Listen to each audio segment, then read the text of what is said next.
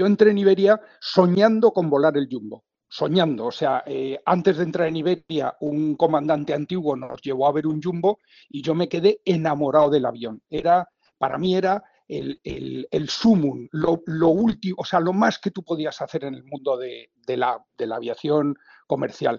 Pero luego dentro de Iberia, entre que estaba en una flota eh, tal que cuando me llegó el turno de subir, de subir a Jumbo, eh, bueno, eh, hubo un cambio de, de, operación de Iberia, en fin, una serie de cosas hicieron que cuando yo podía haber subido a Jumbo, no lo hice. Y bueno, el Jumbo se fue, que estaba ya, la flota estaba en decadencia en Iberia, llegaron los 340 y efectivamente pues a mí me tocó llegar a 340 y ser comandante de 340, pero ya había perdido ese, ese paso, ¿no?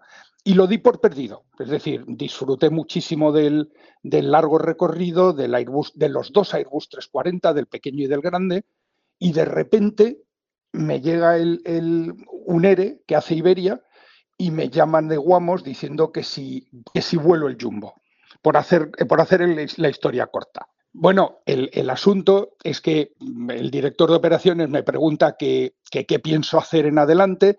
Le digo que tengo hueco en Ocaña para remolcar veleros con avioneta y tal y cual, y me dice, ¿y qué piensas del Jumbo? Y yo le dije, pues es el avión de mi vida, pero a esta, a esta edad ya, y me dice, pues nos falta un comandante. Y en sus palabras dice, empezaste a babear. Y te dije, no, vete a tu casa, te lo piensas y mañana me lo cuentas. ¿Quieres escuchar esta entrevista completa? Descarga ya el último capítulo de Aerovía